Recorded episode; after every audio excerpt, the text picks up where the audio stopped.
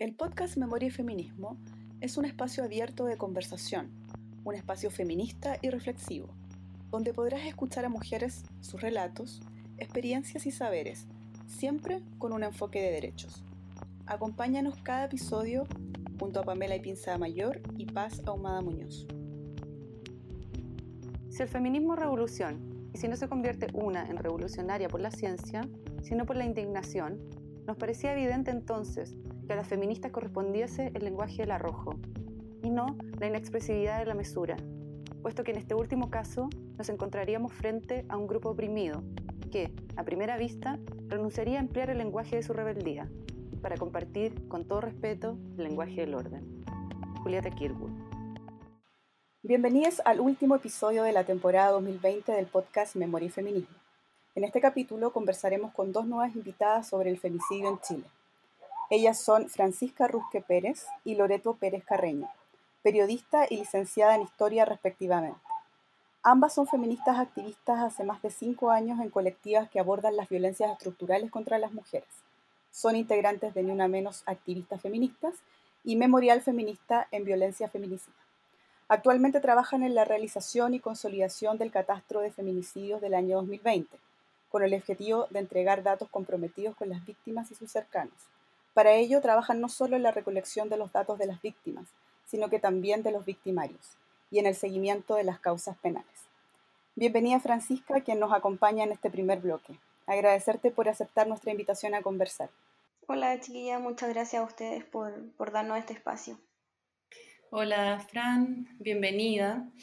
Y a modo introductorio me gustaría señalar que este, el sábado 19 de diciembre se conmemoró el Día contra el Femicidio en Chile, que homenajea a la niña de 6 años, Javiera Neira Portus, quien fue asesinada en 2005 por su padre, mientras ella intentaba defender a su madre, quien era maltratada por el, por el hombre e incluso había sido víctima de un femicidio frustrado.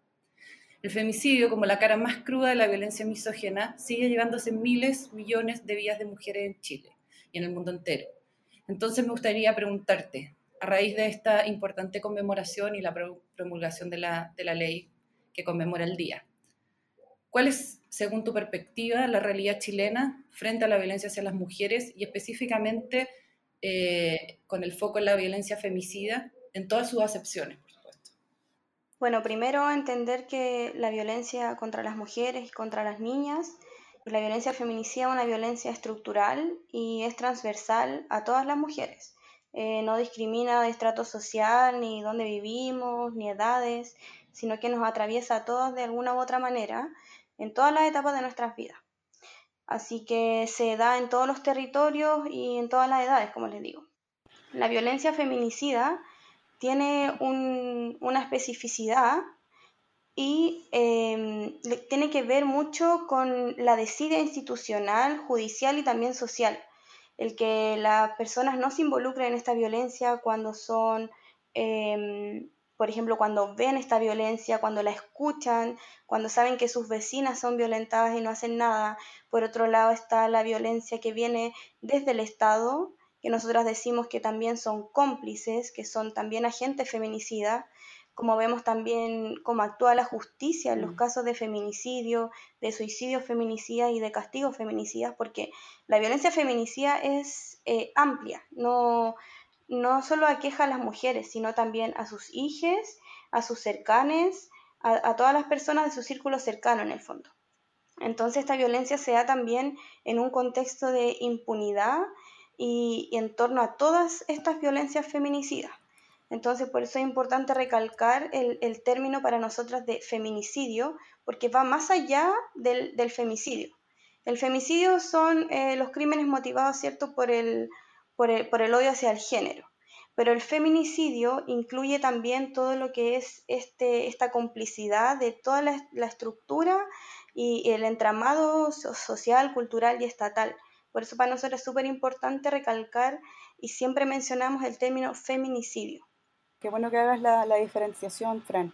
En ese mismo sentido, preguntarte, bueno, sabemos que hay diferentes dimensiones respecto a la violencia feminicida, determinada tanto por la clase, la raza, el territorio, eh, entendiendo también el territorio como centro-periferia, que es distinto. Eh, ¿Cómo crees tú que esto se materializa finalmente también en, la violencia feminicida? ¿Cómo influye? Claro, Sí, si bien, si bien como yo mencionaba anteriormente, esta es una violencia estructural y transversal, claramente hay contextos donde se ve más, mucho más marcada esta violencia o se ve determinada por, por otras variables, como tú decías, por ejemplo, el tema del territorio. Es distinto estar en, en, el centro, en la capital, que estar en la ruralidad o en sectores más periféricos. Y eso tiene que ver también con, con, con las redes de apoyo que puedan ir generando las mujeres en esos territorios, por ejemplo. Si yo estoy en un sector rural eh, y no tengo, no tengo eh, amigas cerca, por ejemplo, no tengo un círculo cercano que me apoye, que me proteja, o no hay, por ejemplo, eh, a carabineros a quien llamar para que acudan, o no hay hospitales cerca, todas esas cosas en el fondo van, van generando también distintos contextos. El tema de la raza, claro, por ejemplo, las migrantes sufren otro tipo de violencia, que ahí hemos visto un montón, la violencia institucional, desde el mismo Estado, desde las policías, incluso dentro de los centros, no sé, de salud. Em, y la clase claramente es otro factor, o sea, si yo no tengo eh, los medios necesarios, por ejemplo, si sufro violencia económica, yo no puedo salir, por ejemplo, de mi hogar porque, porque me voy a la calle, básicamente. Entonces, todas esas variables van condicionando también y van intensificando la violencia en, en algunos sectores.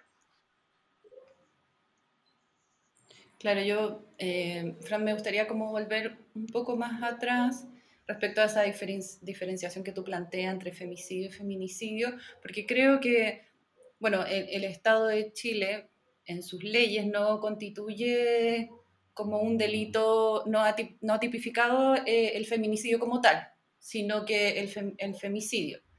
Y eso creo que esa es una diferenciación y una acepción que sería muy interesante en la que indagáramos, porque creo que, claro, está, está ligado un poco a la violencia estructural que se ejerce sobre las mujeres y que se ve traducida, por ejemplo, en su Código Civil, sin ser yo una experta ni tampoco abogada ni, ni conociendo las leyes en su profundidad, pero entiendo que esa tipificación aborda, eh, aborda una, una, dimensión sociocultural, eh, judicial eh, y también en la práctica misma, ¿no? Como, ¿qué, se, qué, cómo se, qué se reconoce como, como delito y cómo eso afecta a las víctimas. Me gustaría que como que indagarais un poco sobre eso. Claro, bueno, igual hay, dos, hay dos temas diferentes. Yo creo que una cosa es como la legislación, lo que contempla, eh, que viene desde el Estado también y, cómo lo toma el, el, Poder Judicial, pero otra cosa distinta es cómo se van instalando estos conceptos en la sociedad a nivel cultural para nosotras es, fundamental, más que apuntar como un cambio, por ejemplo, legislativo, un cambio como en la mentalidad, que se entienda lo que, lo que quiere decir este concepto eh, y no meramente como algo punitivista. No sé si me explico.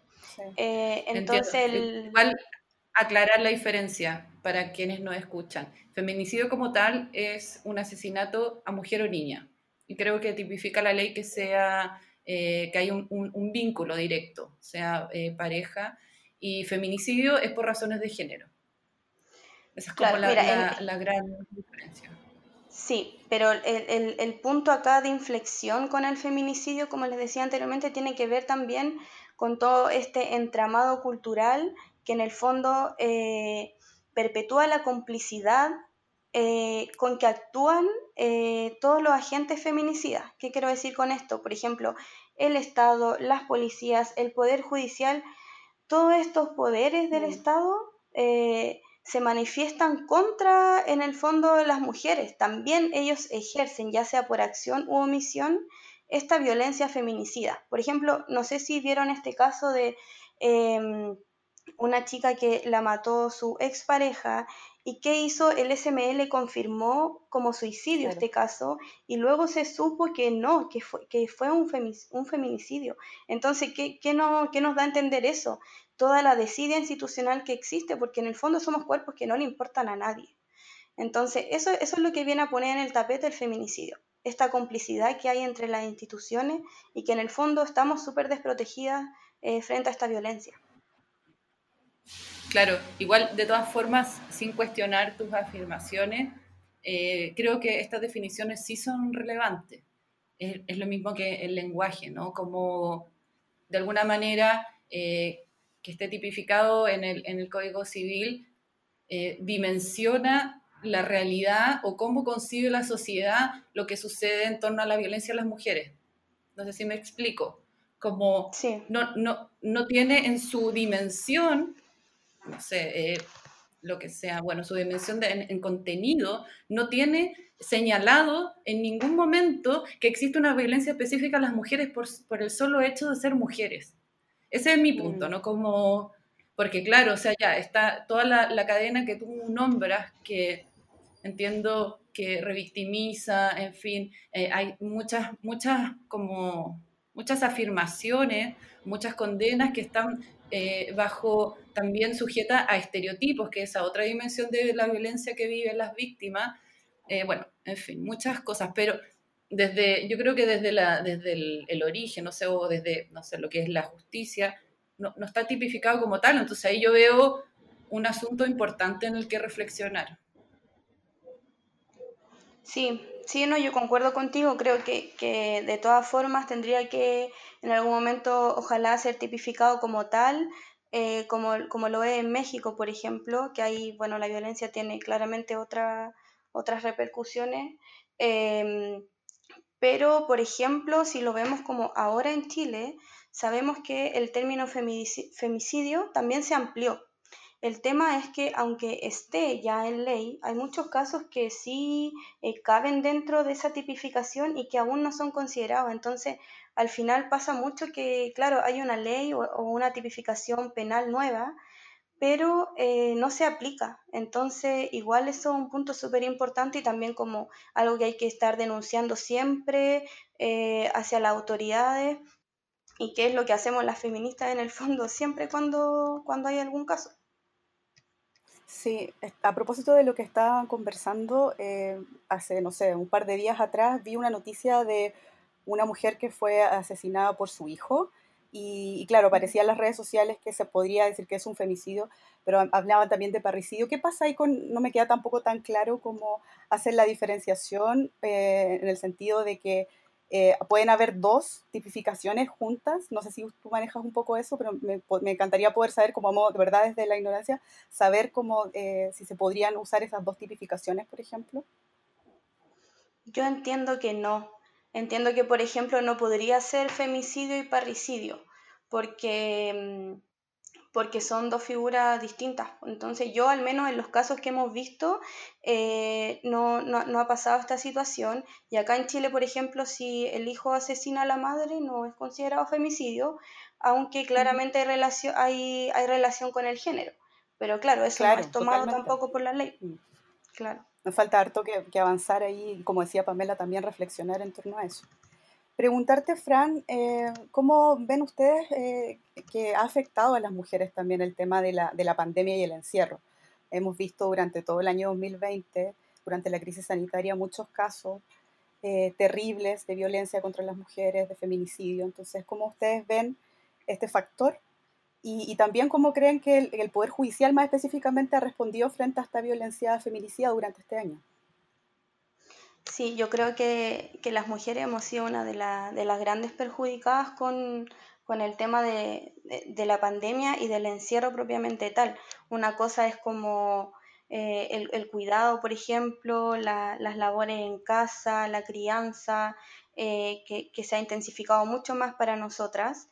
Eh, pero otro tema súper relevante es para las mujeres que sufren violencia dentro del hogar. O sea, en mm. el fondo para nosotras no, no, hay lugares seguros. Se supone que tu casa debería ser un lugar seguro, eh, pero para muchas mujeres no lo es, sino que significa el recrudecimiento de la violencia, el tener que estar en una situación de alerta siempre, de, de tratar de sobrevivir en el fondo eh, para no ser una más. Entonces, eso ha sido bien, bien difícil y, y también han salido mm, eh, varias cifras de, del aumento de las denuncias sobre violencia intrafamiliar. Em, también hemos, visto un, aumento significativo en los feminicidios.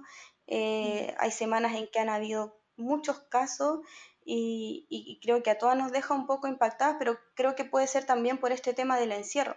Entonces, creo que las mujeres hemos sido una de las principales perjudicadas con esto. Sí, bueno, a mí me gustaría mm, como retomar varias cosas de las que se ha conversado respecto, bueno, por un lado a esta eh, tipificación o diferenciación entre femicidio y feminicidio, pero también lo que hablamos al principio, eh, todas las cruces interseccionales las que sufren las mujeres, sea por raza, sea por clase, eh, en fin, como todas las, también sea por religión, en fin, en, las, formas de violencia, y, y todo lo que implica la justicia. Entonces, por ejemplo, me pregunto, no sé, hace un tiempo ya salió un fallo en contra de cuatro torturadores por eh, torturas en la venda sexy, donde el ministro aplicó perspectiva de género en, su, en, el fallo que, que decretó. ¿qué, como, ¿Qué pasa en la justicia? O sea, por, en, en, los procesos, en las condenas, ¿se considera que una, una dimensión específica para la, la, violencia sexual que es propia, o sea, la que se ejerce sobre los cuerpos de las mujeres, o sea, tengo, siempre he tenido como esa duda, y ustedes que han investigado un montón cómo, cómo se aborda, ¿no? Mira, yo creo que en general, eh, que es lo que nosotras siempre decimos, es que la justicia en realidad no es justicia para nosotras, es una justicia patriarcal, es una justicia negligente, una justicia que en el fondo no le importa eh, mucho los crímenes que se ejercen contra mujeres y niñas. Eh, y en este sentido, nosotras catalogamos em, la justicia como, como, un, como un agente feminicida también. ¿Por qué? Porque también siempre hay una protección frente a los agresores. Por ejemplo, nunca se revelan sus nombres y eso es algo que hemos visto dentro de nuestra investigación. Hemos tenido que indagar mucho para poder llegar a sus nombres. Eh, también existen procesos súper revictimizantes para las familias y para el círculo cercano de las víctimas. Son derechamente actitudes eh, violentas contra las familias porque de una u otra manera te están violentando porque hay una demora en las investigaciones, hay una desidia. Mm. En el fondo es como, bueno, ya la mataron y qué, ¿ya? Así como espérese que, que la investigación siga su curso y, y la llamamos en, en, tantos meses más.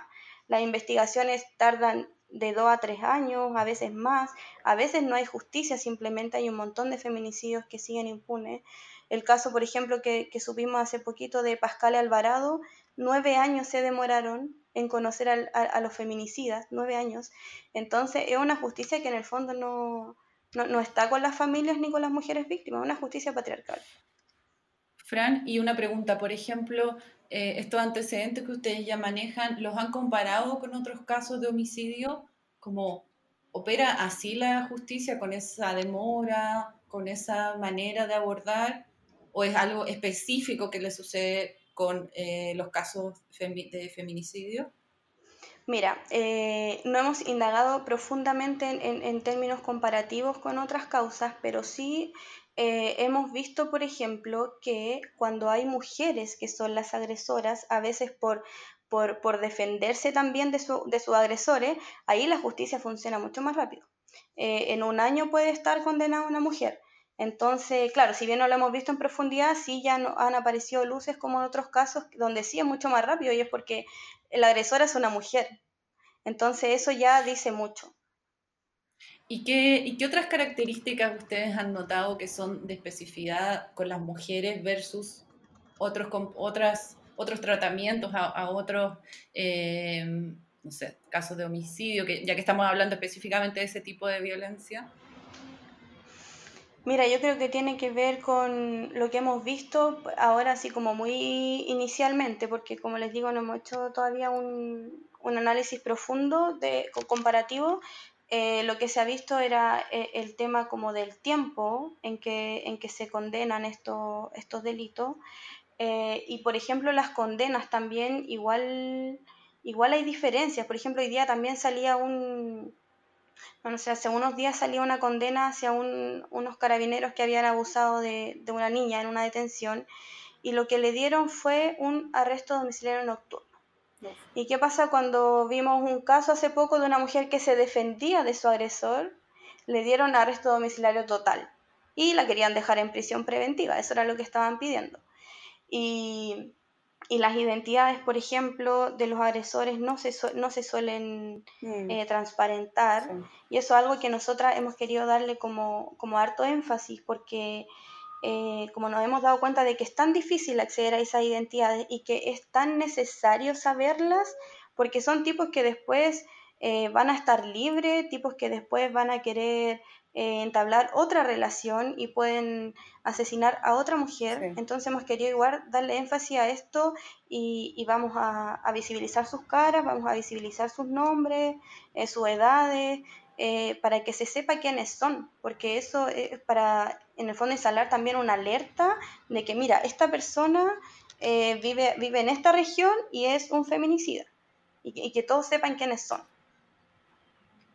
Sí, súper eh, diferenciador también eso, porque en general sea, cuando se habla de violencia feminicida, cuando se nombran a las mujeres que fueron asesinadas, pero eh, en general como la identidad de los victimarios jamás sale a la luz ni en la prensa excepto como casos más eh, emblemáticos y ese tipo de cosas, pero en general eh, se protege mucho eh, la identidad del, del, agresor. ¿Cuál es la razón por la cual no se divulgan o no se hacen públicos los nombres de los perpetradores, digámosle así? Claro, la razón que, que utilizan el, los medios de comunicación, por ejemplo, es que el Poder Judicial no lo permite. Por ejemplo, eh, piden que se borren sus caras de las imágenes o solamente se nombran con, las iniciales, por ejemplo, también, y, se menciona la edad, por ejemplo, pero no el nombre completo. O a veces solamente nombre y primer apellido. Eh, y en el fondo el, eh, como el argumento también es que son personas que están imputadas y aún no están condenadas.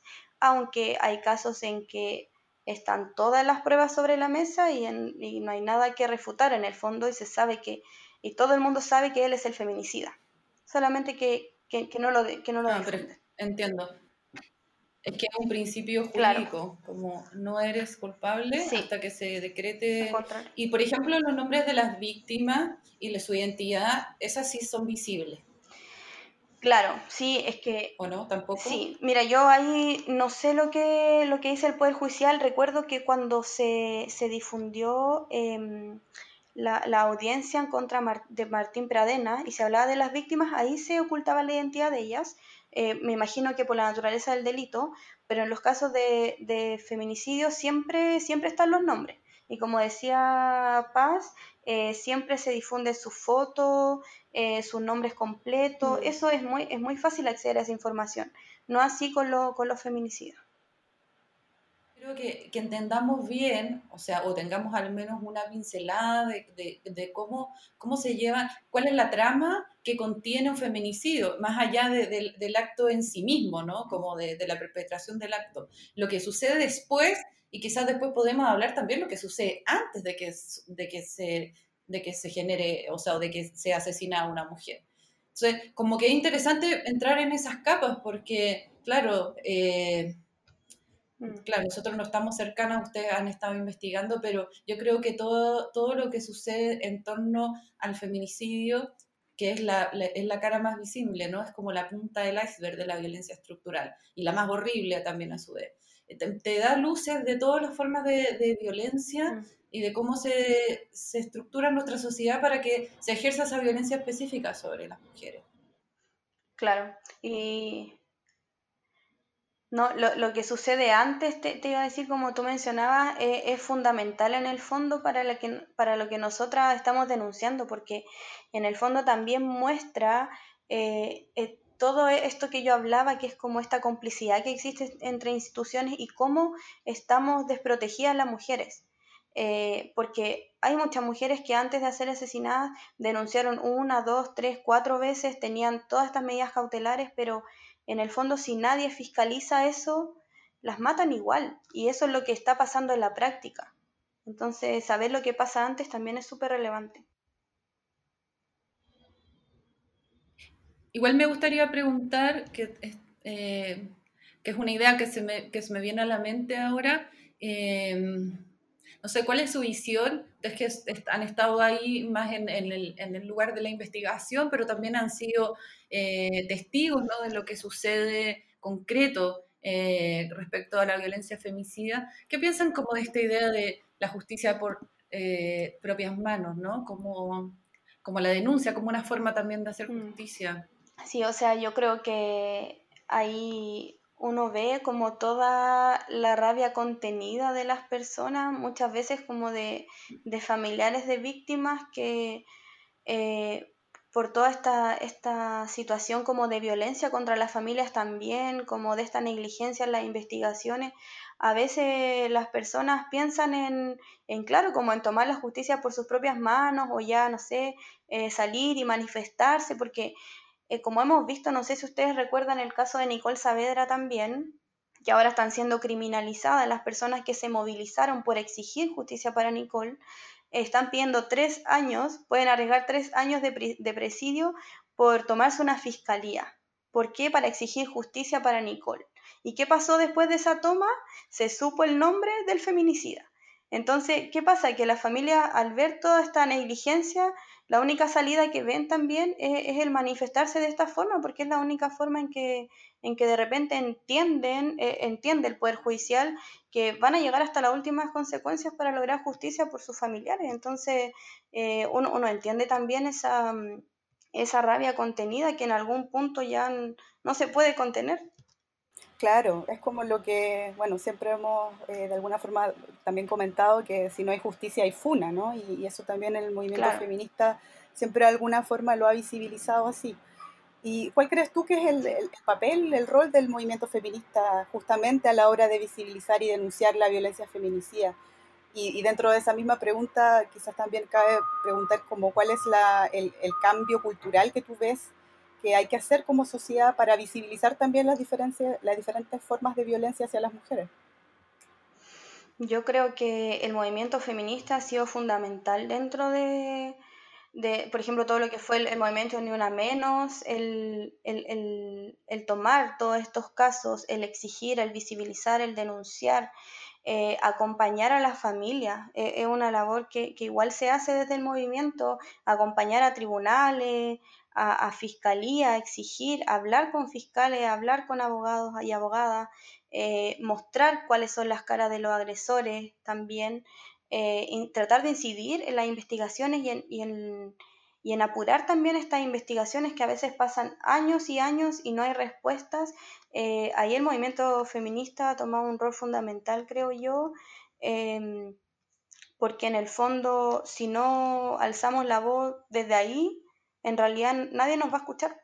Entonces, yo creo que ha, sido muy fundamental este, este apoyo hacia las familias fundamentalmente.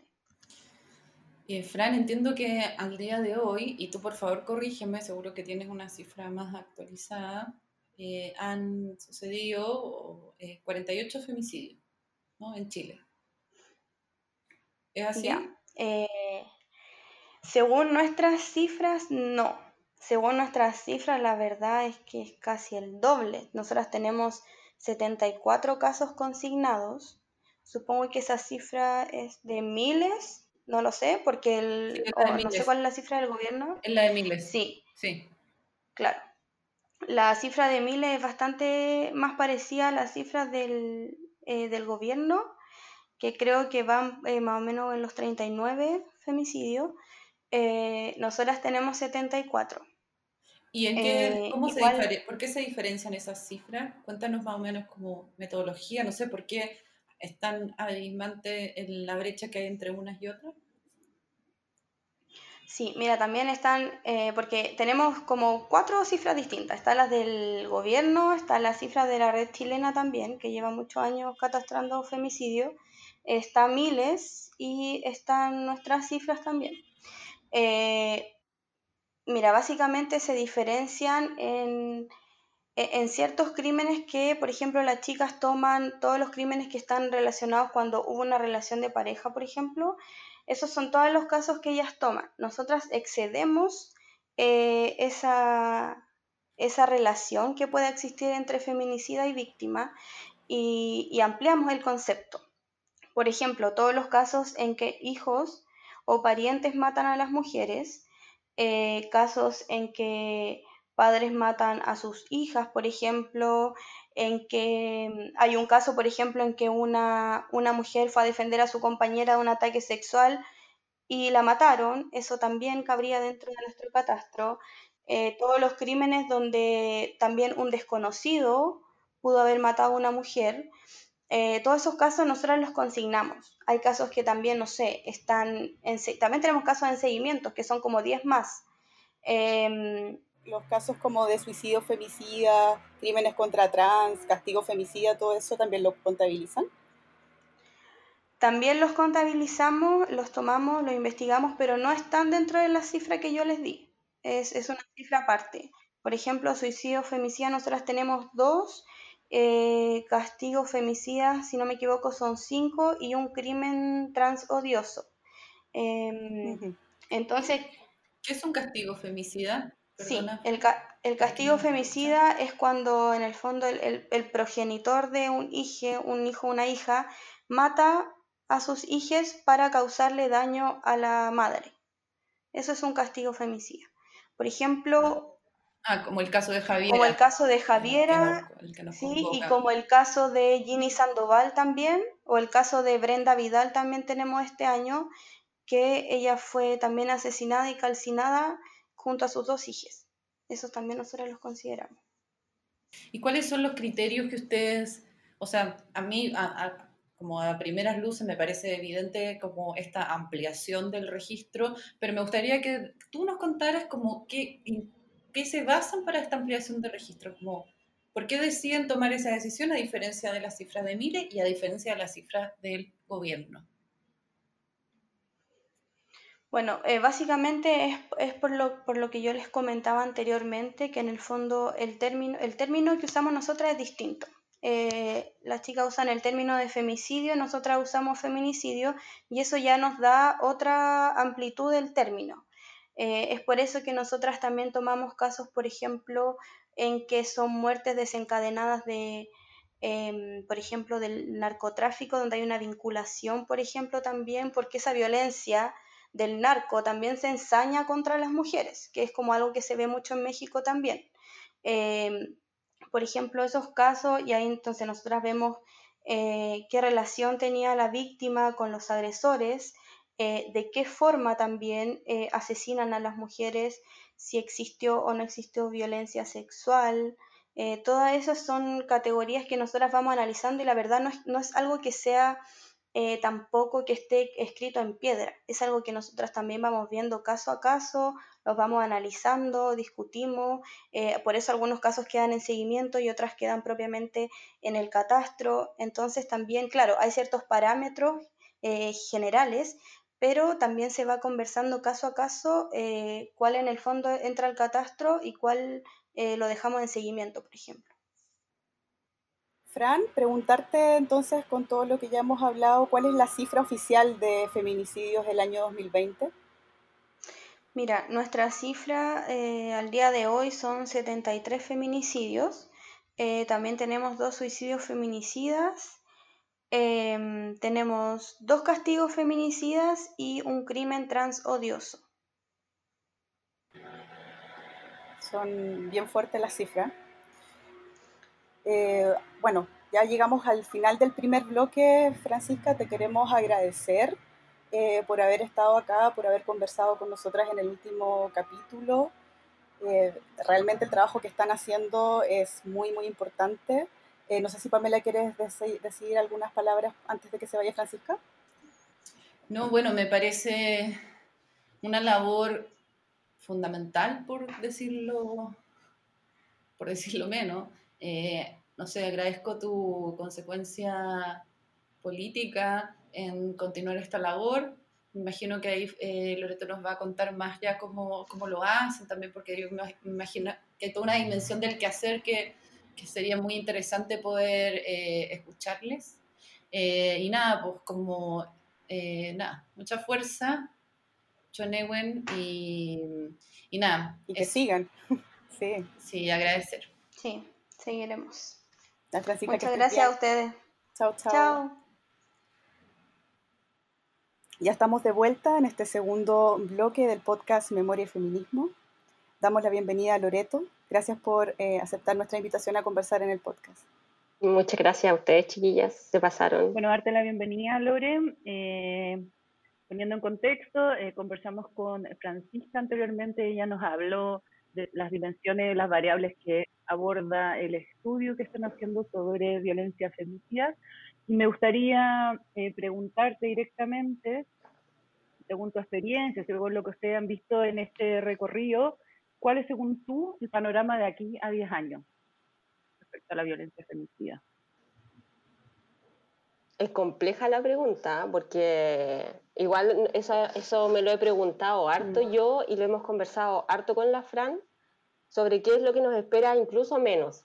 Eh, nosotros como estamos a 10 años ya de la promulgación de la ley eh, 20.480, que precisamente regula ese tipo de cosas, nos hemos preguntado esto, ¿cuánto hemos avanzado? Y en 10 años más, o sea, nosotros no tenemos una visión muy alentadora, la verdad. Y eso, yo creo que los números igual nos han develado como algunas eh, violencias medias estructurales eh, que nos parece que son súper difíciles de erradicar eh, solamente con algunas como consideraciones, como visibilizaciones y, asuntos al respecto, sino que es un cambio mucho, mucho, mucho más estructural. Nosotras esperamos que eh, de aquí a 10 años podamos hablar al menos claramente sobre lo que es el femicidio o el feminicidio y poder como ir instalando conceptos eh, que ya estén instalados para esa fecha eh, sobre lo que son las violencias eh, y la amplitud del concepto de las violencias en todo caso, como desde, desde el consentimiento, desde la, la educación sexual integral, pasando desde ahí todo como los niveles en donde se podría haber manifestada la violencia hacia las mujeres, eh, hasta lo, lo, más radical, por decirlo de alguna forma, que es la muerte de una mujer a manos de un agente feminicida que puede ser desde una persona hasta el Estado, pasando por las instituciones, ya sean judiciales, etc. Nosotros esperamos que, que de aquí a 10 años entonces como que tengamos, tengamos una conciencia y que las leyes igual nos acompañen, o sea, como tener un piso mínimo. O sea, no tener leyes que sean... Dime. No, eh, eso mismo, así como, pero desde su campo, de tu campo de acción, el campo de la, de la FRAN, así si vamos como a una capa, o sea, o desde el mismo movimiento, ¿cómo crees tú que se puede concretizar eso que planteas? Como, ¿Cuál sería un plan, por ejemplo? Si se plantea yo creo que sí, sí, te, sí ahí te, entiendo. Mira, yo creo que en el fondo que las leyes eh, sean preventivas, ¿cachai? Como que en el fondo ahora tenemos leyes que castigan, pero necesitamos que toda la institucionalidad vaya en función de prevenir. Como, y por eso que menciono también la importancia, por ejemplo, de la educación sexual integral, porque todo está, todo está imbricado. Entonces, pasando como que las leyes tienen que ir, tienen que ser preventivas, eso es lo primero. Y de ahí en más, bueno, los cambios culturales que se dan y nosotros esperamos que, lo que yo les decía, pues que esperamos que de aquí a 10 años podamos ver algunas manifestaciones, pero lo higiénico es que podamos conversar en un piso mínimo, mínimo y que la judicialidad eh, nos acompañe finalmente. Y eso significa que, por ejemplo, en 10 años más ya podamos hablar de una ministra de la mujer que esté presente y que por lo bajo sea feminista. Aspiramos a arte, yo lo sé, pero, pero no podemos tratar temas así con este nivel de complejidad eh, si no pensamos que quienes están trabajando por nosotras y para nosotras tengan esa, esa sensibilidad sobre, sobre nuestras demandas. sería como el piso mínimo, ¿no? O sea, sí, y, está, y nosotras sabemos que estamos como aspirando a harto, ¿cachai? Pero, pero, pero, ¿por qué no exigirlo, ¿cachai? ¿Por qué no decir, por qué no ponerlo como movimiento activistas feministas como, como un punto de partida? ¿Por qué no? En el fondo tiene que ver con lo que vamos exigiendo de aquí en más. Y, y nos cuesta decirlo eh, las que estamos como activando en el movimiento porque siempre queremos abarcar más, más, más y más, pero nos cuesta ver lo que hemos sido capaces de lograr todas, ¿cachai? Como igual se han logrado varias cosas y, y, es difícil, no hablamos tanto de cuánto hemos logrado, sino más bien de todo lo que nos falta. Así es que hoy día, como estamos terminando el año, estoy como mm, eh, un poquitito más optimista, entonces voy a, voy a plantearlo desde ese lugar. Sí, y evaluando también todo lo que ha sido el 2020. Sí, que ha sido terrible. Preguntarte también como en específico, Lore, y ya lo hemos venido hablando un poco con Fran, pero queríamos saber también tu opinión, ¿cuál es la relevancia de, de crear justamente un catastro como el que ustedes han estado trabajando durante todo este año 2020? Que puedas contarnos quizás con un poco más de detalle en qué consiste, cómo está funcionando y cuáles son los medios por los cuales se va a difundir en el, en el futuro. Ya. Eh, ya, mira, esto partió eh, desde el año 2019 eh, y empezó como de forma más sistemática, en donde nos empezamos a plantear la importancia de poner otros conceptos, otras variables dentro del catastro, precisamente para la revolución o estallido, como le dice la gente, del 2019, de octubre. Y ahí nos empezamos nosotras a dar cuenta que Mira, todo esto partió bajo la lógica de las detenidas desaparecidas. Nosotros empezamos a hacer un, levantamiento de información sobre detenidas desaparecidas políticas de la revuelta del 2019. Y ese catastro era un catastro que además de, incluir nombres que nosotros íbamos recogiendo desde redes sociales, era cómo nosotros hacemos una bajada de esa información que nos está llegando que sea más seria. Y ahí nosotras hacíamos, llamábamos por teléfono a los números que aparecían como de contacto y ahí empezamos a hacer un trabajo mucho más, más, más personal con, la, con los familiares, los y las familiares, o cercanes más bien. Y ahí empezamos a darnos cuenta que eh, de un asunto que es muy cuático, nosotros pensábamos que nos íbamos a topar con que eran detenidas, que todas las mujeres desaparecidas en esa fecha eran detenidas desaparecidas por el Estado. Por el Estado me refiero a carabineros o militares, etcétera.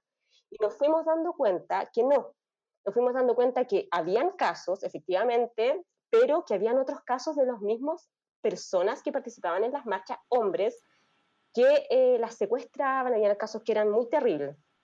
Y mm. entonces nos dijimos, ¿qué está pasando aquí? O sea, aquí parece que no hay tanta unidad y que no estamos peleando tanto por un asunto en común, que es como la revuelta social, parece que no, no, no somos solo una entidad qué es lo popular unida. Parece que hay una diversidad ahí a la que hay que poner ojo y parece que es, incluso en eso de lo popular tenemos escalas de poder.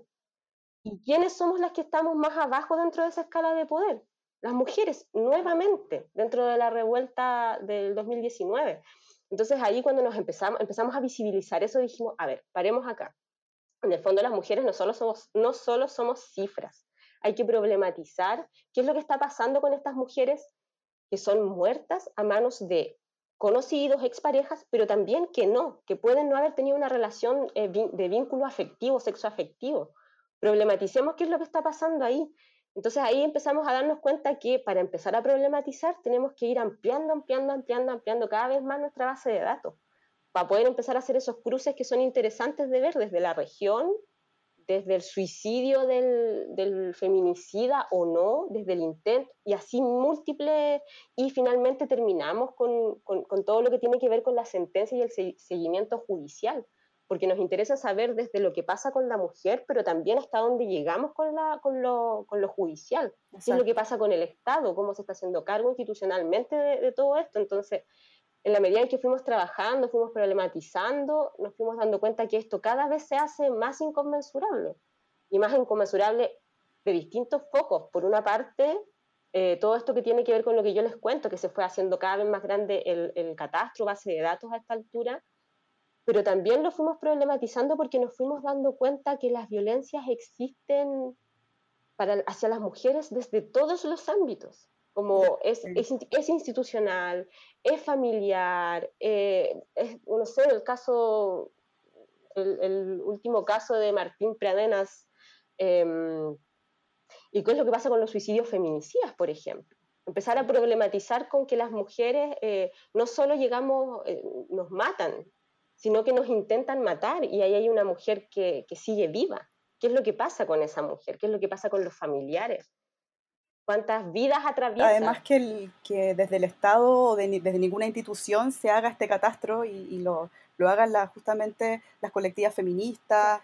Es impresionante darse cuenta desde que la institucionalidad no hay ninguna eh, voluntad política ni social de poder eh, llevar a cabo este catastro o de poder tener más información, hacer todos estos cruces que tú nos cuentas. ¿Cómo ven también que, eh, que desde la institucionalidad del Poder Judicial, del, mismo Estado, eh, están de alguna forma eh, totalmente fuera de, todo esto, ¿no? Quedando fuera de todo esto. Sí, o sea, lo primero es desamparo. O sea, por supuesto que, que, lo primero que uno siente siendo mujer, haciendo esta pega y como metiéndote un poco como en los casos, es sentirte desamparada, como, como que tenés una institucionalidad que no te protege y que no está interesada en protegerte. Entonces ahí, ahí es complejo, se siente, se siente duro porque una sigue siendo mujer y después empiezan otros mecanismos a activarse, pues que tienen que ver con la sobrevivencia, pues ya si no lo hace el Estado, alguien tiene que hacerlo y alguien tiene que meter ruido y quién más que las feministas que son las que más metemos ruido con todo. Em, no, yo quería comentar algo.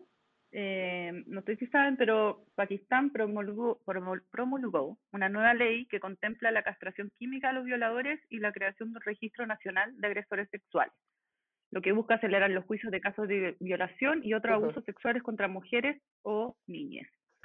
Este está, o sea, todavía el texto tiene que ser ratificado por el Parlamento, la nueva ley entró en vigor entró al tiro en vigor, por lo que los tribunales especiales ya están facultados para jugar los, casos de violación y, abusos sexuales cometidos contra mujeres o niñas en un plazo máximo de cuatro meses. bueno, eh, dicho esto, eh, es una acción concreta, ¿no? Por parte del Estado. No sé, no, conozco la, realidad de la violencia femicida en Pakistán.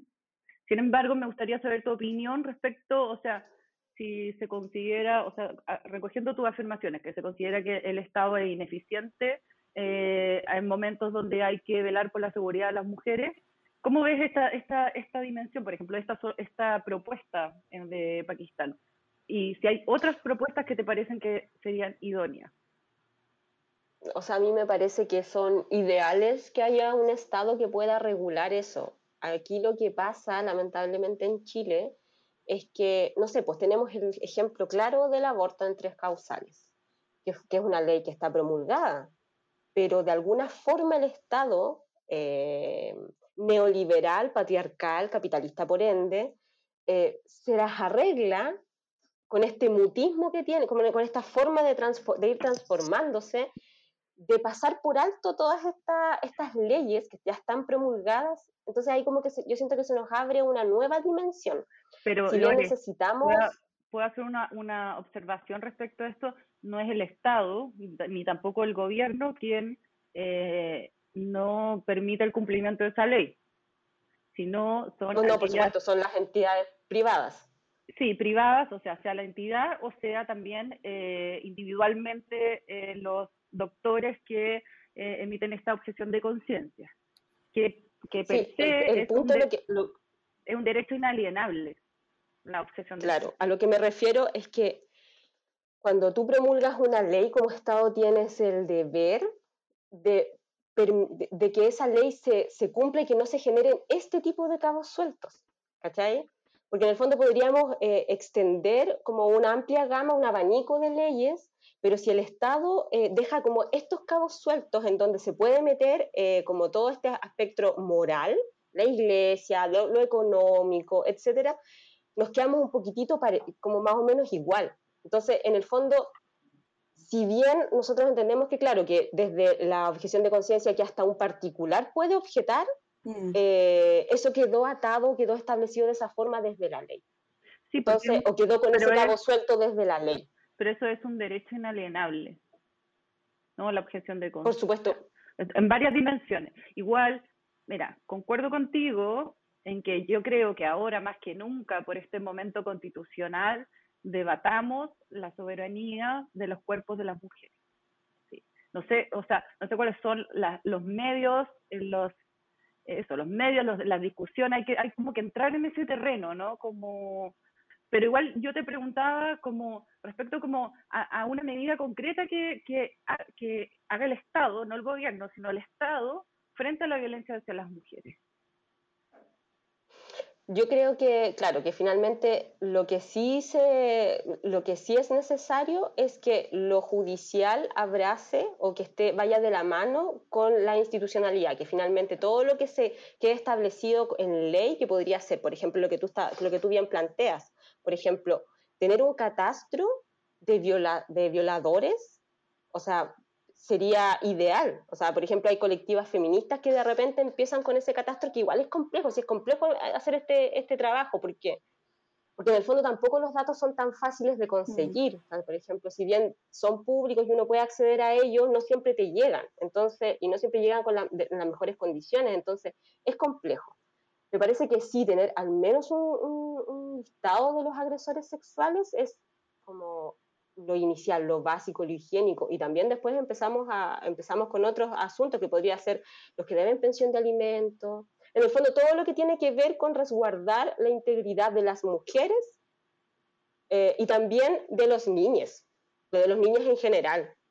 Como a mí me parece que igual también los niños están como súper olvidados con respecto a este tema, porque además cuando hablamos de la violencia hacia las mujeres también tenemos que considerar otros elementos que tienen que ver como con la complejidad de ser mujer.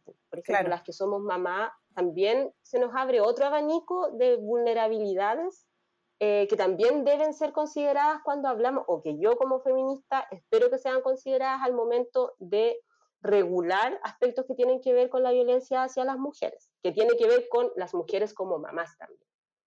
¿Ya? Entonces, a mí me parece que sí, por ejemplo, ir regulando, por ejemplo, el asunto de los, no sé, pues la, la, ley Papito Corazón, ¿cachai? Pero que sí tiene que estar abrazada de, de, una institucionalidad que sea eficiente con respecto a esas temáticas. O también una que, que no vaya Mm. O también una opción podría ser que esta nueva constitución reconozca el trabajo doméstico, o sea, esa es una, una gran patita ahí de la violencia estructural que viven las mujeres. O sea, yo no tengo cifras, pero puedo asumir que directa o indirectamente, ¿no? Como en las dobles o triples eh, responsabilidades que se le asigna a la mujer, el cuidado, los cuidados, el trabajo doméstico está asignado per se a las mujeres. Entonces, ese, esa falta de reconocimiento y esa falta de remuneración por ese trabajo que se ejerce es un tema igual.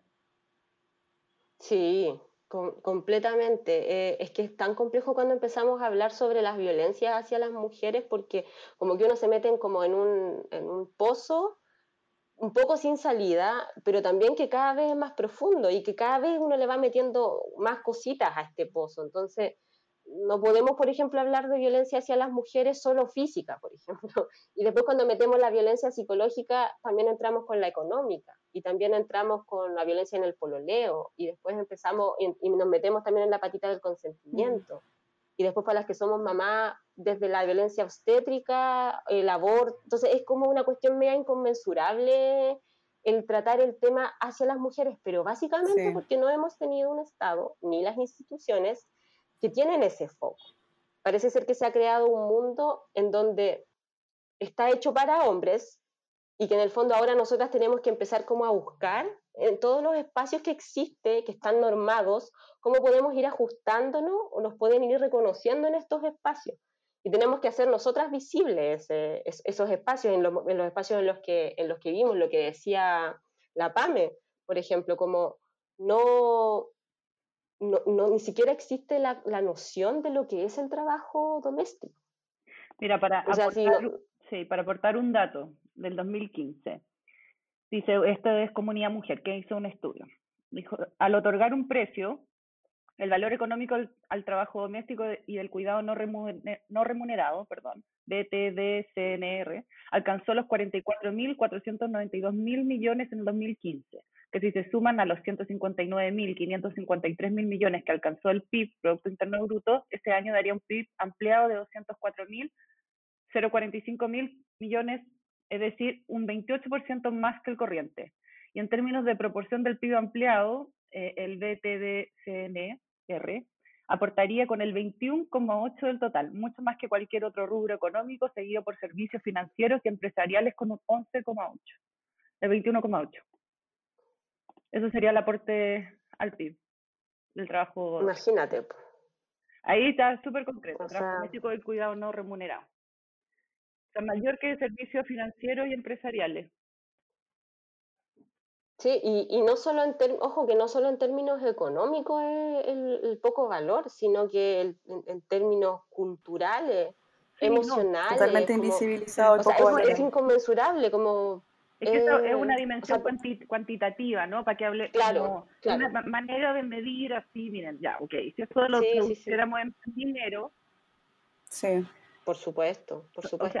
imagínate Porque en el fondo van de la mano. Sí, pues imagínate estas cifras, estas cifras del 2015, considerando este año. Cinco años después, mucho más. Eso te iba, te iba a decir, porque este año, en pandemia, los cuidados o sea, los cuidados, por ejemplo, de los, de los eh, adultos mayores, quedó en las manos de las mujeres al 100%.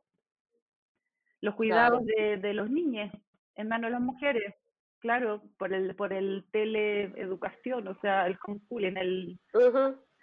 Y además las mujeres trabajando en sus trabajos normales, o sea, es como doble, triple presencia, lo que hablábamos en algún capítulo anterior también. Claro, yo creo que sí, este además se debe haber exacerbado así, se debe haber exacerbado mucho más estos índices, sí.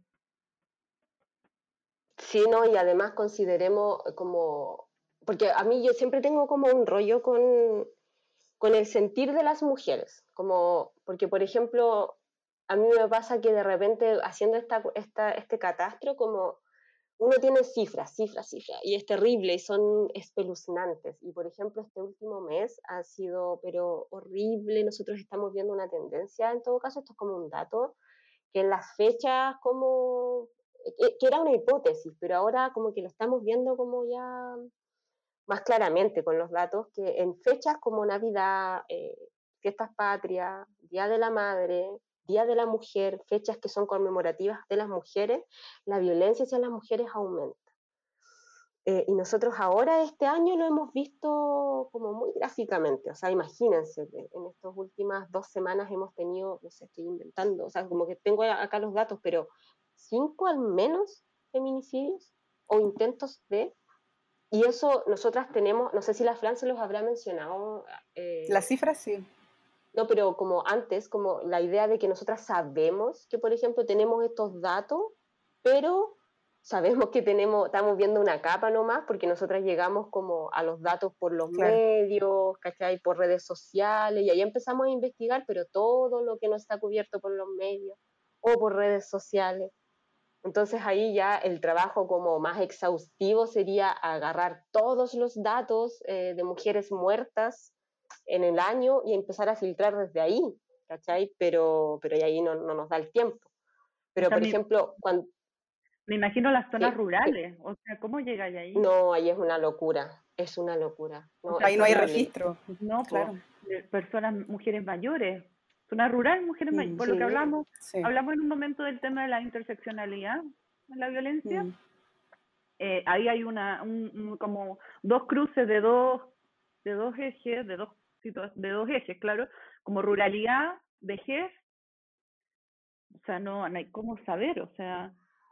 Mm. No, y es, muy difícil y, y, la normalización también, por eso como que cruzar, tener los datos como duros para nosotras es súper importante, por eso que el catastro lo estamos haciendo porque, porque sabemos que tener ese dato concreto nos ayuda a ver tendencias y de ahí como ir haciendo el análisis. Pero también, por ejemplo, que era lo que yo les quería decir, porque yo me voy por la rama, lo lamento, chiquillo. No, pero, está bien. pero, pero sí como el sentir, ¿cachai? Porque tenemos todos estos datos, ¿cachai? Y, y volviendo un poco como al, al trabajo doméstico, por ejemplo. ¿Qué es lo que pasa con estas mujeres que se sienten frustradas porque solo fueron dueñas de casa? ¿Cachai? Y porque en el fondo no se sintieron, ¿y cuántas mujeres? Yo en alguna, algún trabajo específico que hice, que era donde trabajaba específicamente con mujeres dueñas de casa, un proyecto que tenía, como la vergüenza de las mujeres que querían darle lo mejor a sus hijas o hijos y que era estudiar, porque ellas se sentían profundamente avergonzadas y con un fracaso de vida de no haber podido, de, no haber salido nunca de, de lo doméstico. Y eso también ocurre porque claro, efectivamente no todo pasa por si es reconocido o no como un salario, que es, de nuevo, volvemos a lo higiénico. O sea, con las mm. mujeres que son dueñas de casa tengan un asunto como una remuneración por ser el, como la arista de, reproductiva de la sociedad capitalista, eh, es lo básico, es lo higiénico, pero también qué es lo que pasa culturalmente, en que parece ser que el capitalismo un poco también nos ha comido la cabeza a todos pensando que salir de la casa es la opción, ¿cachai? Y no estamos valorando también todas esas otras labores que existen y todo lo que ocurre al interior de una casa, ¿cachai? Como todas esas experiencias, las tradiciones, la cultura, ¿cachai? Como el nido, lo ancestral, se me ocurren muchos conceptos que de repente como que en toda esta vorágine del reconocimiento como de las violencias, también se nos olvida sobre entregarles también a las mujeres la dignidad inmediata en esta vida y no lo que viene para las otras generaciones. Esa es una reflexión que a mí me ha dado vuelta mucho, mucho, mucho estos años, como, como estar trabajando para que en un futuro podamos ver cosas. Pero ¿qué pasa con nosotras que estamos hoy haciendo esta pega? Con nosotras activistas, pero con mm. nosotras que no somos activistas, las que no son activistas y que tienen una concepción en donde por ser mujer, dueñas de casa además, no son lo suficientemente dignas, al parecer. ¿Cómo les damos dignidad? ¿Cómo les damos amor? ¿Cómo les entregamos significado en la sociedad? ¿Cachai? Y, y eso también es, una, es como una tarea que yo me pongo, pero también creo que es una reflexión que también hay que hacer, ¿cachai? ¿Cómo, cómo lo hacemos también como movimiento, como movimiento feminista de, de reivindicar? Igual hay harto, yo siento, no sé si cómo les pasará a ustedes, como que hay harta como reivindicación de todas estas labores, pero todavía obviamente insuficiente porque tenemos una brecha muy alta, como una diferencia muy, como una, brecha, como un pendiente muy grande hacia las mujeres. O sea, hay, eh, hay, una fuerte de reivindicación, pero dentro de nuestras pares, o sea, yo no conozco ningún caso de una mujer que reciba un sueldo por la labor que realiza al interior del hogar o, trabajo No conozco ninguno. Por ejemplo. No conozco ninguno, no sé, o una, o una hermana, por ejemplo, que tenga el cuidado de los padres y su familia le, le entregue un dinero por eso y no crea que es su obligación como mujer, mm. porque no tiene hijos. Sí. No sé. Sí, pasa mucho eso, como el tema de también de los estereotipos o de, o de las obligaciones por ser mujer, como si hay, no sé, seis, cinco hermanos en una familia y a lo mejor está lleno de hombres y hay una mujer, bueno, la mujer se subentiende que tiene que hacerse cargo de la mamá o del papá cuando ya son mayores. Entonces, todas esas obligaciones también implican como cambios culturales que, que, hay que ir de alguna forma impulsando, ¿no? Desde también el movimiento feminista activista. Sí, por supuesto que sí. Y bueno, y ahí también nos mezclamos, vamos mezclando todo, porque esto es como una espiral o un mapa conceptual, ya no sé qué es, pero lo que sí es, lo que sí entiendo es que es un sistema en donde si se mueve una cosa, se debería mover la otra tuerca y así la otra y así la otra, pero, pero tenemos al menos que tener como identificados algunos focos. Uno lo que decía la PAME, como tener cifras claras, también tener alguna idea como, como de qué, más o menos qué camino dentro de las metas, como metas a corto, mediano y más largo plazo. O sea, por supuesto que si existe una reivindicación, no sé, por ejemplo, salarial eh, hacia las dueñas de casa, se van a ir moviendo otros aspectos, culturales mm. probablemente también, emocionales también. O sea, imagínate esa mujer que nunca recibió una plata más que la que quizás eventualmente le da al marido, recibir algo, algo que es suyo, porque alguien le está reconociendo que eso que Hay violencia económica ahí también, claro. Además, entonces, por supuesto que genera como, se van moviendo otras cosas. Como un gran engranaje. Sí, pues como un sistema gigante de cosas. Sí, yo, yo soy una esperanzada de que al menos, ya que como no existe un sistema que nos ampare, un Estado, que podamos ir moviendo algunas cosas nosotras, pero igual es una pega muy, es lenta. Y, y, y, ahí uno se empieza a cuestionar, pues, como, y, y, la felicidad y dignidad de las mujeres que están vivas hoy. ¿Cómo, ¿Cómo se las hacemos llegar? ¿Cómo se las rociamos un poquitito? Claro. No, finalmente es como todo lo que hemos hablado, bueno, nos, habla de que la violencia es multidimensional, ¿no? Entonces, ahí es súper difícil ir cambiando toda la estructura de una sola vez. Y igual me quedé pensando, bueno, en lo que hablábamos antes un poquito, que, que importante lo mucho que serviría un catastro de, de agresores, de feminicidas, y ahí la, la Fran también nos hablaba de que existen muchas restricciones al acceso de los datos y protegen la identidad, las identidades los, los jueces y bueno, el, el Poder Judicial y hasta que haya una condena, ¿no?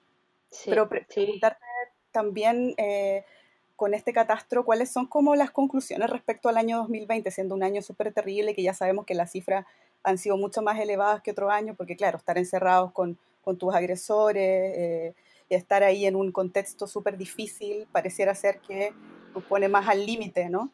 Entonces, preguntarte un poco por esas conclusiones eh, respecto al año 2020 y, y, quizás las repercusiones también de, de, que exista este catastro para las víctimas.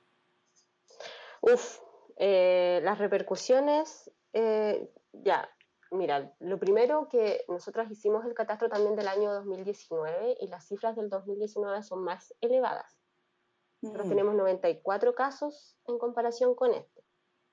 Y nosotras también decíamos, como, ¿qué es lo que ocurre? Van a subir las cifras porque las mujeres están encerradas con sus agresores. Yo creo que sí sufren, suben las instancias, probablemente las mujeres fueron más agredidas, eh, pero yo aún creo fervorosamente que nosotras tenemos estas cifras más elevadas, no porque hayan subido los casos, sino más bien porque las feministas hemos hecho en general, ustedes también, todas las que, las que de alguna forma desde todos los frentes activamos, hemos posicionado el tema de la violencia.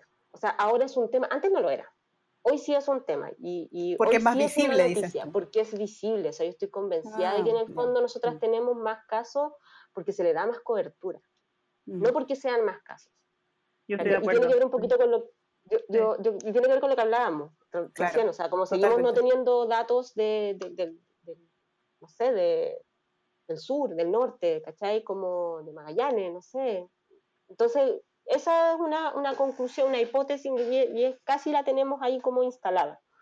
Mm. Lo segundo es, sí, dime. No, nada, es que eso, lo de, lo de la autogestión desde el, desde el activismo, desde el movimiento social, ha sido clave también al momento de tener, eh, de poner o exponer eh, esta dimensión de la violencia, ¿no? Porque ahora se puede decir, mira, pero el, no sé, el gobierno dice que hay nueve, pero nosotros sabemos que hay 42. Claro. Esa brecha es un argumento muy sólido al momento de exponer socialmente la realidad, no sé, de la violencia femicida, de la violencia estructural, es, es como una súper herramienta. Creo un montón en, la, en la autogestión. Y cortito, yo sé que esto es la mitad de una respuesta y me gustaría que pudieras incluir esto también, como ya que, bueno, pensando en positivo y antes mencionaste los logros, ¿no? Los logros alcanzados desde el movimiento, también me gustaría como que nos, como que nos contaras, según tu visión, cuáles son. Ya, déjame anotarlo porque mi, memoria es frágil. Eh, ya, primero lo de lo que decía La Paz, como la repercusión del catastro para las víctimas. Eh, mira, yo creo que este catastro sirve para una concientización generalizada como información más o menos generalizada sobre las dimensiones complejas de la violencia y de, lo, de, un caso específico, de un agresor. O sea, como si tenemos el caso de Beatriz, eh, que fue a principio de año, por ejemplo, o de Gladys, sabemos hasta el lugar en donde llegamos dentro de la justicia. Finalmente, el objetivo de este catastro es develar la ineptitud del sistema eh, de, la institucionalidad del Estado frente a la violencia hacia las mujeres. Nosotras creemos que la repercusión del catastro para las víctimas, bueno, en este caso para los familiares y en el caso de, los eh, como intentos de femicidio, eh, creemos que la visibilización o el acompañamiento es clave igual para la familia como para las víctimas en general. A nosotras nos ha pasado harto que de repente cuando así seguimiento o está ahí metida un poco en esto como de las violencias, eh, de, eh, las familias te agradecen harto que las feministas hayan estado ahí como de alguna forma creyéndoles y no desconfiando, como creyéndoles, así como, amiga, yo te creo, real, ¿cachai? Como, y eso es un bálsamo igual yo encuentro para la familia. Bueno, ¿quién soy yo para decirlo también? Pero pero yo creo que ese pequeño mínimo ejercicio de decencia, de mm. decirle a las familias que están dolientes, que están sufriendo, que tuvieron una pérdida, eh, es así demasiado fundamental, es, es, esencial. Y lo otro, que nosotras tenemos una premisa con la Fran, que es que los machos son culpables hasta que se demuestre lo contrario. O sea, por mm. ejemplo, si viene alguien y me dice a mí que en los medios nos dice que eh, una mujer apareció muerta. Y de repente, porque nos aparece mucho, que de repente como una mujer apareció muerta en Facebook, por ejemplo. Y de repente abajo en los mm. comentarios empiezan, pucha, no, yo soy la tía, yo soy la vecina, y yo cachaba que este loco no sé cuánto era como, y era violento, y no sé, y de repente tú empezás a escuchar eso, que son mm. las voces no oficiales. ¿Cachai? Para nosotras es súper importante escuchar esas voces no oficiales, y como sabemos que en este sistema eh, la oficialidad, lo racional, la duda razonable es lo que impera, hicimos este catastro con la finalidad de demostrar que esas voces no oficiales, no oficiales también valen. ¿Ya? Entonces, para nosotras eso es importante, como para nosotras las víctimas son los familiares, pero también somos todas nosotras o todas quienes hemos sufrido alguna vez violencia, que nos hemos salvado de alguna forma. Mm. Entonces, víctimas para, para, mí somos las mujeres en general, los familiares, las niñas, los niños, pero Dios que son, que son víctimas también de este sistema. Y yo creo que escucharles, eh, considerarles y hacer un estudio serio, un análisis serio de qué es lo que está pasando ahí, es una forma que, como de reivindicación de, de, de esas violencias, de esas personas, de, esas, de esas voces que parece que tampoco importan tanto para el Estado. Yo creo que por ahí va más el asunto con respecto a la repercusión. Esperamos al menos que por ahí vaya el, el asunto. Y con respecto a lo que decía la mm. PAME, los logros del movimiento, yo creo que yo creo que las feministas en general tenemos la misión de incomodar. Como que eso es nuestro objetivo. tenemos que incomodar en todos lados donde estemos, porque si no lo hacemos, eh, yo no soy amiga de la, no es la forma. Eh, yo creo que hay que, que hay que darle, darle con todo, hay que incomodar, hay que hablar los temas que son complejos, donde hay que hablarlo. A mí me da flojera, ¿eh? yo debo reconocer que no siempre lo hago, hay veces que me quedo callada porque agota. Sí. Pero creo que uno de los logros del movimiento feminista es que yo siento que logró incomodar lo suficiente al sistema, a la sociedad. Tanto que logramos instalar ciertos temas que antes parecían súper ridículos. Yo me acuerdo mucho de cuando se empezó a instalar el asunto del lenguaje inclusivo. Eh, la cantidad como de, de, ridiculez que existía alrededor de eso, que todavía existe, pero hoy sí está... Mucha burla. Mm. Sí, mucha burla, mucha burla. Y en el fondo nadie nunca entendía, porque era mucho más fácil burlarse que entender que la pega de la feminista es hacer que tú te cuestiones las cosas. Tanto así que yo siento que se han cuestionado muchas cosas ahora.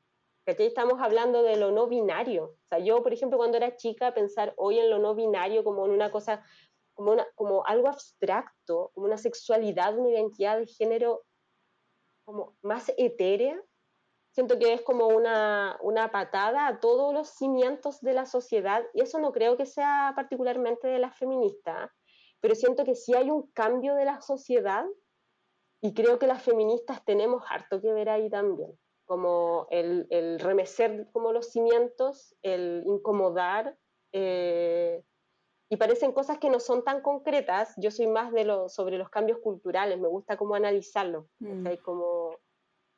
Eh, Pero, y, igual lo que, lo que tú dices tiene, una, tiene como bajadas concretas. Eh, de hecho, como que recojo esa reflexión de, del, del movimiento feminista como aquellas que incomodan, ¿no? Y, tensionan.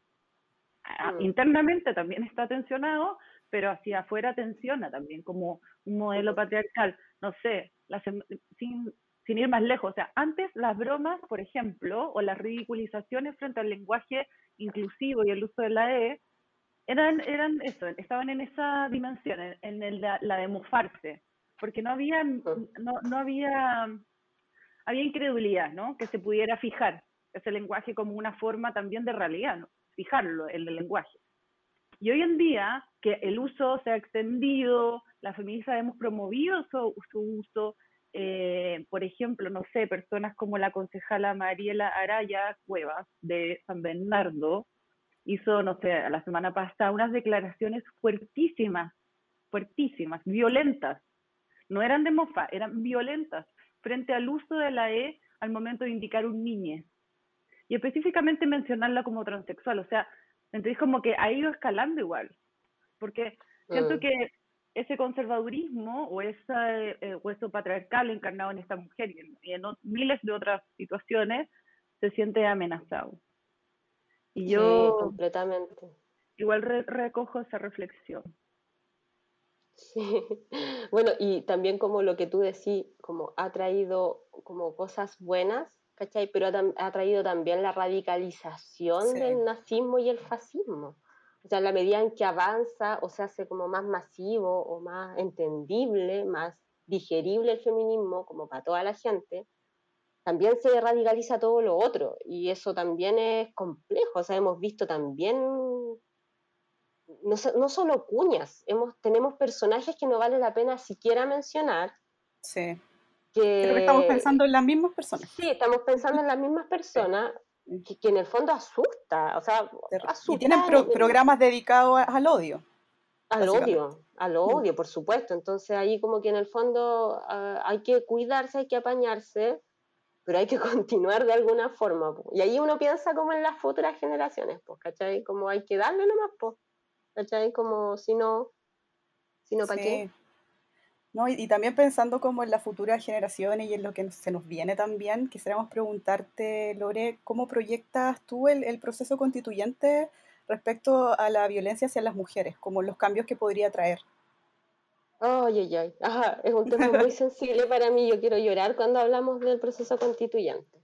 Porque, eh, mira, a mí lo que, no- lo que me pasó con, con eso, esto es muy, muy personal, Ujú. fue que yo cuando ocurrió lo del estallido eh, sentía que había un lugar, eh, siempre desde el feminismo, como Claro. en donde podíamos como posicionarnos. Y para mí el acuerdo por la paz fue, fue algo que me partió el corazón, igual debo reconocerlo, me, partió, me- me quebró en dos.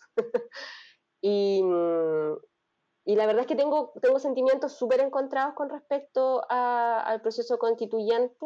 Eh, me parece que de alguna forma el movimiento popular no, no- no se desarticuló, pero se hizo más, eh, ¿cuál es la palabra? Como más, más extremo, ¿cachai? Un poquitito más, ra- se radicalizó más y se perdió fuerza en algunos lugares, ¿cachai? Y hay muchos grupos que se sintieron desplazados también.